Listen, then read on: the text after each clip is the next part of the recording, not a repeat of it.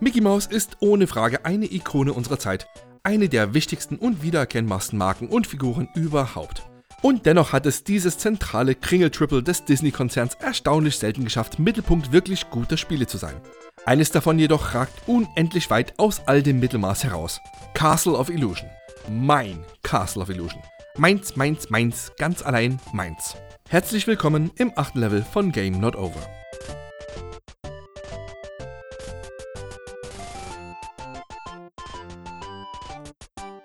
Es war das Jahr 1991. Die letzten Mauerbrösel wurden gerade noch zusammengefegt. Der Jungkauz entdeckte die aufregend glitzernde Welt der Videospiele für sich. Mit dem geballten Fachwissen einiger Videogames und Powerplay-Ausgaben im Hinterkopf stand ich also auf einer Krimskramsmesse und erblickte unerwartet das schönste schwarze Plastik, das ich bis dahin zu sehen bekam. Das Sega Mega Drive. Ein herrliches Teil. Ich musste es haben. Mein zusammengekratztes Taschengeld reichte nicht nur für die Konsole, sondern auch noch für ein Extraspiel. Und mit dem Konzept von Mickey Mouse war ich trotz des eisernen Vorhangs dank Westverwandter ganz gut vertraut. Lustige Taschenbücher und Gedöns. Castle of Illusion starring Mickey Mouse lief auf einem Präsentationsfernseher, leuchtete mich an, flüsterte meinen Namen. Die Sache war klar. Zack, gekauft, das große Paket unter den Arm geklemmt, schnell nach Hause geradelt, Antennenkabel angeschlossen, Kanal 36 gewählt, Mega Drive Schalter mit einem satten Klack auf On geschaltet, die Power LED leuchtet ermutigend rot, da steht Once Upon a Mouse. Äh, was heißt denn das? Meine Englischkenntnisse waren damals noch relativ bescheiden. Jeden zweiten Satz des Intros, in dem Mickey und Minnie einen fröhlichen Walzer durch die grüne Landschaft von Vera City tanzten, musste ich nachschlagen. Aber dankbarerweise war das Gezeigte recht selbsterklärend. Das junge Glück wird nämlich jäh durch die garstige Hexe Miserable unterbrochen, die Mini ihre Jugend und Beliebtheit neidet, woraufhin sie Fräulein Maus einfach ungefragt entführt. Noch klarer natürlich, dass sich Herr Mäuserich umgehend forschen Schrittes in das titelgebende Castle of Illusion begibt, um seine Herzensdame zu befreien. Dazu muss er fünf Welten durchqueren, die sogenannten Meister der Illusionen besiegen und sieben unterschiedlich farbige Diamanten finden, um eine Regenbogenbrücke erschaffen zu können, die ihn direkt zum großen Endkampf gegen das warzennasige Miststück Miserable führt. Eine Maus, eine Mission. Das war damals nicht besonders herausfordernd und das ist es auch heute noch nicht.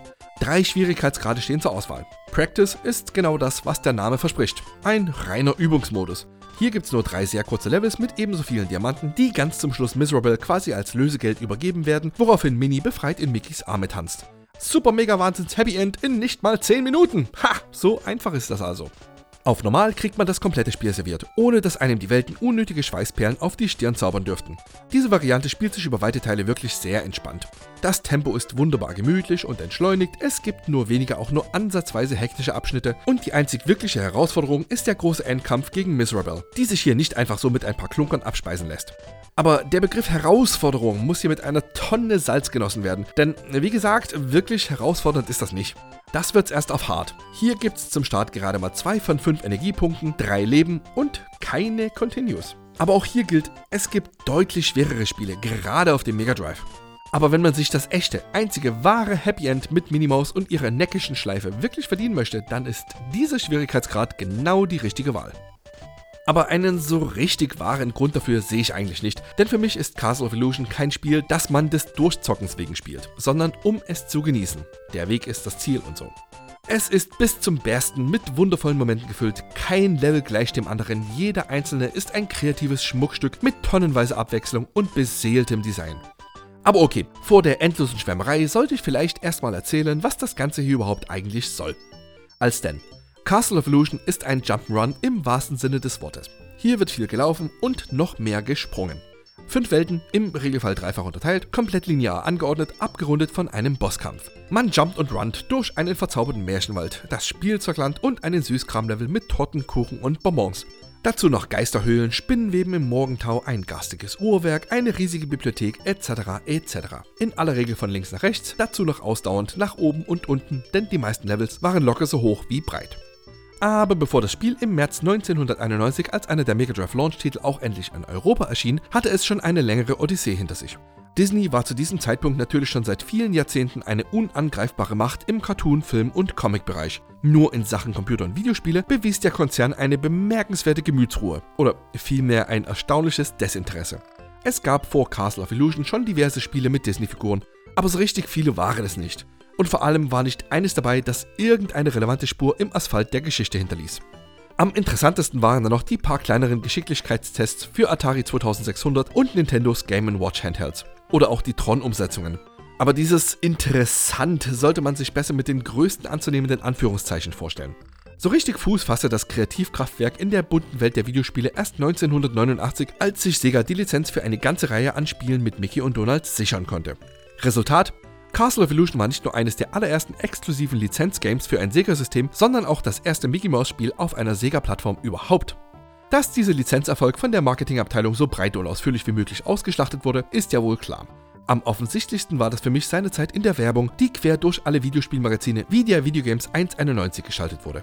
Da steht Mickey im lässigen 90s-Look herum, der mit den Spielen mal so überhaupt nichts zu tun hatte und grinst forsch vor sich her.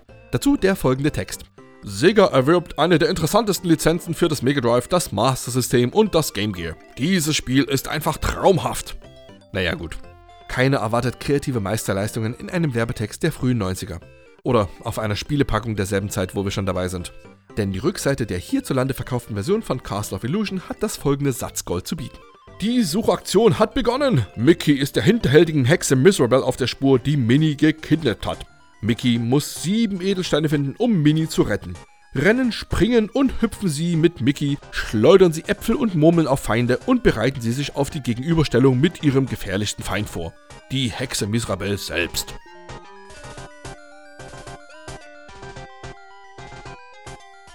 Castle of Illusion ist übrigens nur die verkürzte Form des Namens. Die vollständige Bezeichnung ist Castle of Illusion starring Mickey Mouse.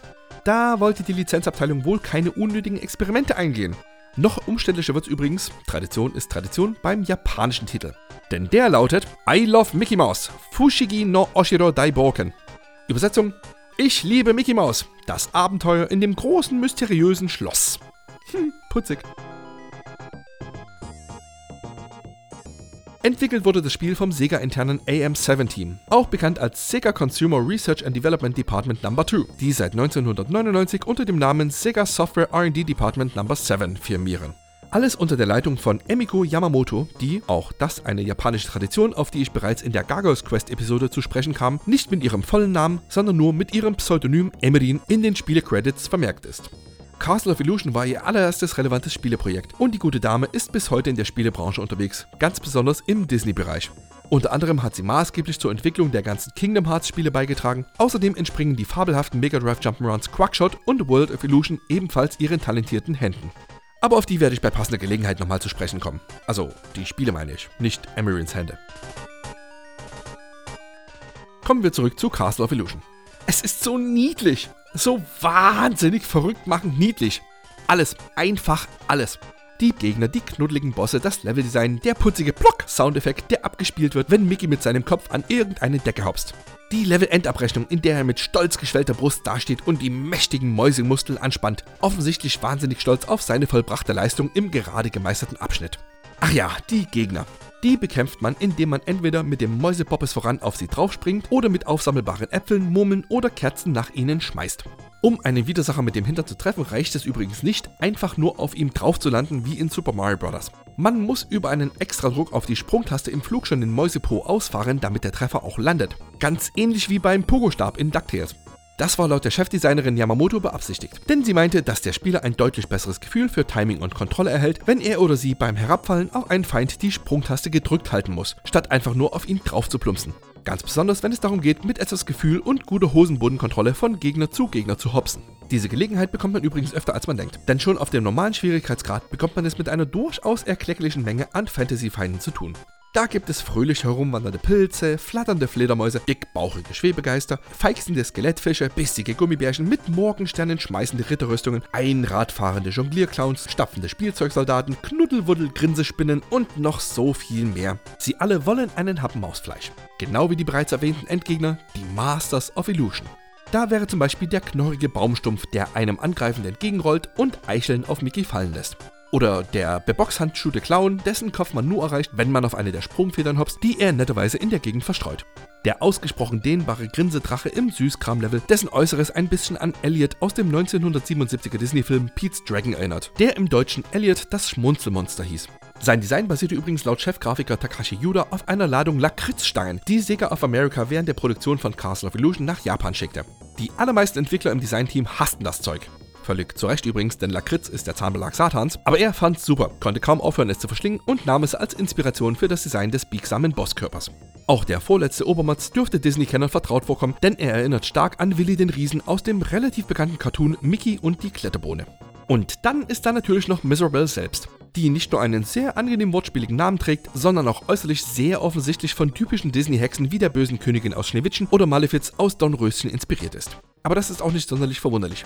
Zwar ist Castle of Illusion kein in irgendeiner Art und Weise kanonisches Disney-Spiel, aber doch offiziell in diesem Universum angesiedelt. Folgerichtig ist auch die Levelgestaltung zum Teil an klassische Disney-Schinken angelehnt.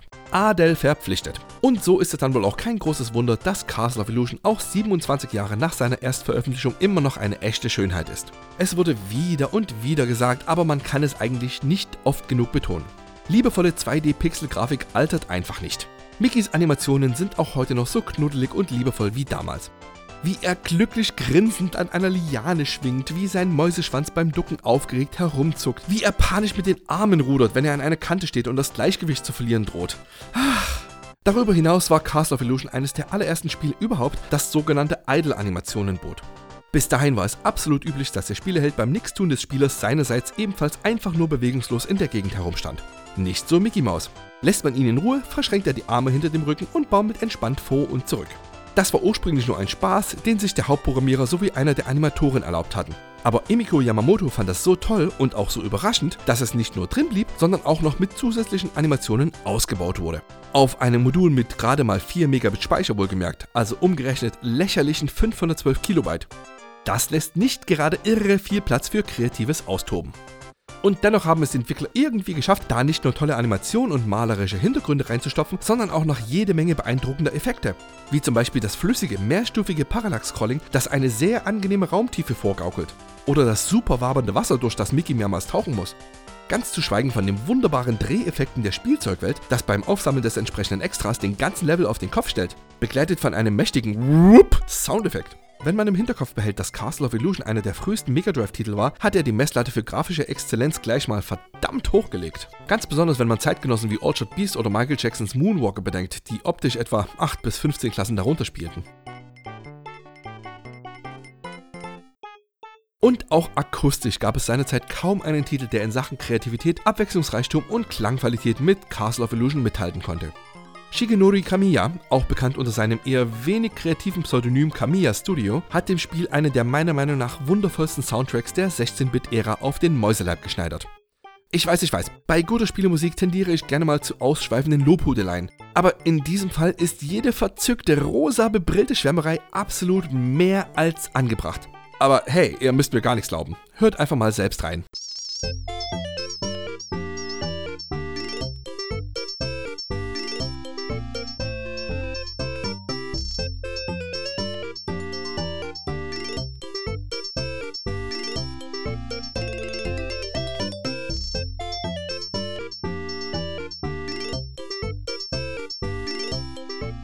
Es so schön war, hier gleich noch ein weiterer Ausschnitt hinterher.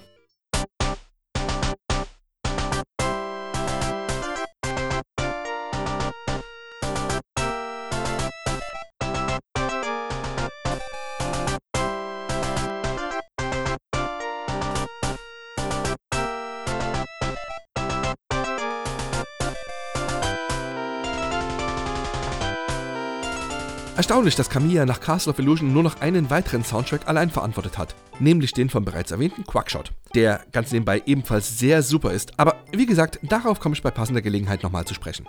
Davon abgesehen hat er noch seine Castle of Illusion Kompositionen in die Umsetzung des Spiels auf Master System und Game Gear übertragen und war an der akustischen Begleitung des 1995er Nachfolgers Legend of Illusion beteiligt.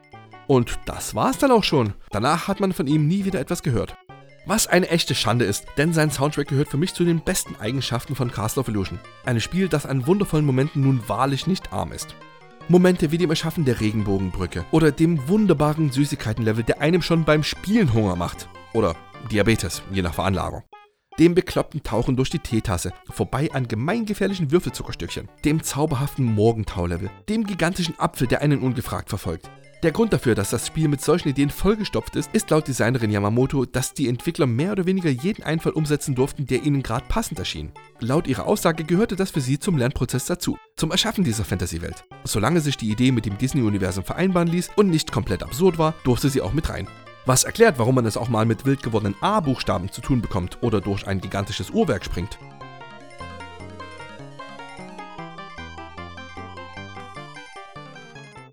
Fachpresse hat Castle of Illusion damals wenig verwunderlich geliebt. Besonders international hat das Spiel reihenweise Höchstwertungen abgesahnt. Hierzulande waren die Fazits generell etwas verhaltener, die Spielspaßwertungen etwas weniger luftig, aber die Empfehlungen waren klar. Im zweiseitigen Text der Powerplay 291 kassierte das Spiel zwar nur 78%, aber gerade Volker Weiz war schwer angetan. Wer ein ausgeklügeltes Jump'n'Run sucht, das man zusammen mit dem Rest der Familie unter dem Tannenbaum spielen kann, ist bei Castle of Illusion genau an der richtigen Adresse. Die Erstausgabe der Videogames, nämlich 1.91, leitet ihren Test folgendermaßen ein. So ausgesprochen niedliche Videospiele sind selten. Michael Hengst beschließt sein Fazit mit den Worten: Castle of Illusion hat sich bei mir einen Ehrenplatz in der Modulsammlung verdient. Dazu gibt es eine Spielspaßwertung von 82%. Im ASM 391 vergibt Hans-Joachim Amann 11 von 12 Punkten sowie den Spruch Mickey Mouse lehrt selbst Mario das Fürchten. Ein Riesenspaß für die ganze Familie. Und der Test in der Playtime 791 ist zwar an sich schrecklich und gerade aus heutiger Sicht de facto unlesbar, aber das Fazit von Christian Müller lässt wirklich keine Fragen an seine Begeisterung offen. Das ist das ultimative Spiel für jeden Mega Drive-Besitzer. Wertung 97%.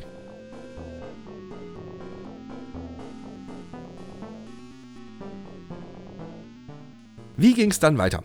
Ein paar Monate nach seiner Mega Drive-Veröffentlichung fand Castle of Illusion auch seinen Weg auf Master System und Segas Unglücks-Handheld Game Gear. Die Handlung blieb im Großen und Ganzen gleich, nur spielerisch entfernten sich diese Fassungen sehr deutlich vom großen Bruder. Was überhaupt nichts Negatives bedeutet. Ganz im Gegenteil, das sind wirklich ebenfalls sehr gute Games. Für mich zwar in keinerlei Hinsicht so nachhaltig beeindruckend wie das Original, aber nichtsdestotrotz ebenfalls noch sehr gut spielbar. Kurz darauf erhielt diese Version mit Land of Illusion und Legend of Illusion sogar noch zwei Nachfolger. Letztere Fassung erschien im Jahre 1998 sogar noch auf dem Master System. Allerdings nur in Brasilien, dem Land, in dem diese kurbelbetriebene 8-Bit-Konsole sogar heute noch eine große Fangemeinde hat. Auf dem Mega Drive ging die Illusion-Sage im Dezember 1992 in die zweite und, so viel darf ich schon vorab spoilern, vorläufig auch die letzte Runde. Und zwar mit dem ebenfalls verdammt guten World of Illusion, in dem man Mickey auch Donald spielen konnte, was für zum Teil sehr unterschiedlich aufgebaute Levels sorgte. Hatte man einen Kumpel zur Hand, durfte man sogar kooperativ zu zweit loslegen, was das Weltendesign nochmals veränderte. Sehr, sehr cool. Alles andere als cool war dagegen Mickeys Auftritt Ende 1991 im leider von vorn bis hinten komplett grützigen Fantasia. Aber das soll eigentlich nicht viel mehr als eine Erwähnung wert sein, denn das hat mit den Illusion Games mal überhaupt nichts zu tun und wurde auch noch von Avogram entwickelt.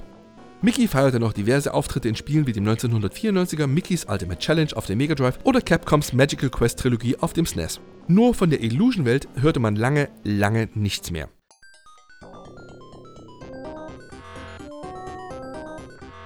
bis zum Jahr 2012. Denn da erschien mit Power of Illusion bzw. Die Macht der Fantasie, wie es im Deutschen hieß, ein sehr offensichtlicher geistiger Nachfolger des Klassikers, der unter der damals noch sehr populären Epic Mickey Flagge von Warren Spector segelte.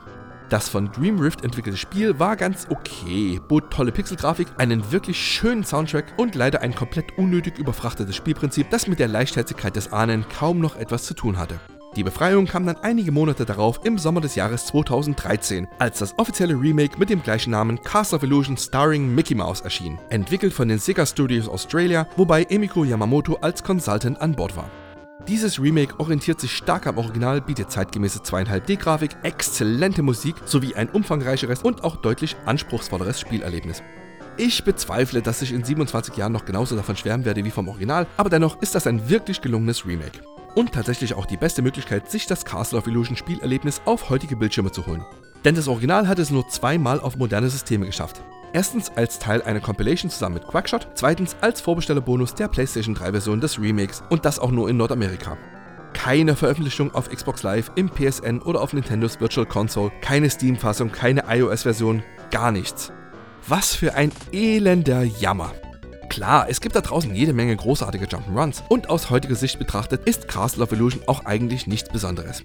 Es gibt keine Charakterentwicklung, keine Achievements, keine Perks, keine Killstreaks, keine Schleichlevels, keine Lootboxen. Und dennoch kann ich mich an kein Spiel erinnern, das ich in all den Jahren so oft durchgespielt habe. Dutzende Male. Absurd, ich weiß.